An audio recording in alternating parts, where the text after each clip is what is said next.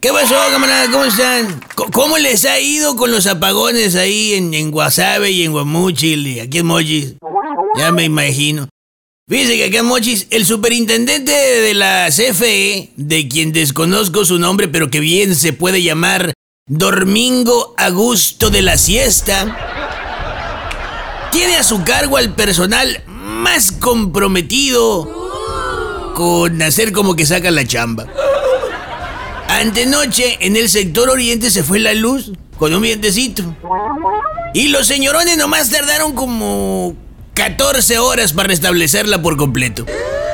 Esa noche la restablecieron parcialmente en algunos hogares.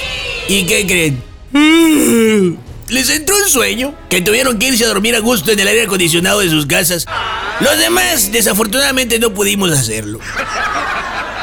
Entonces, ya que veo que se va la cuadrilla, bien temprano que se le echaron, llamo al 071 y en lugar de darme información, me dieron mm, mentiras. Me dicen, no, sí, sí, no, ahí están trabajando. Y yo le pregunto, ¿se habrán vuelto invisibles, oiga? Porque ya le di vuelta a los alrededores y no se ven por ningún lado. En fin, a mí lo único que me gustaría sería poder dormir tan a gusto como duermen los de la CFUE. Pasamos a otros temas. Oigan, ¿qué onda con el equipo de softball femenil mexicano? Se deshicieron del uniforme oficial, que es que porque no tenían espacio en sus maletas. Pues claro, ¿cómo van a tener espacio? Después de empacar hasta las sábanas del hotel, difícilmente les iba a caber hasta el cepillo de dientes en las maletas. ¿Saben qué hizo el presidente de la Federación de Softball? Además de defenderlas y justificarlas, claro.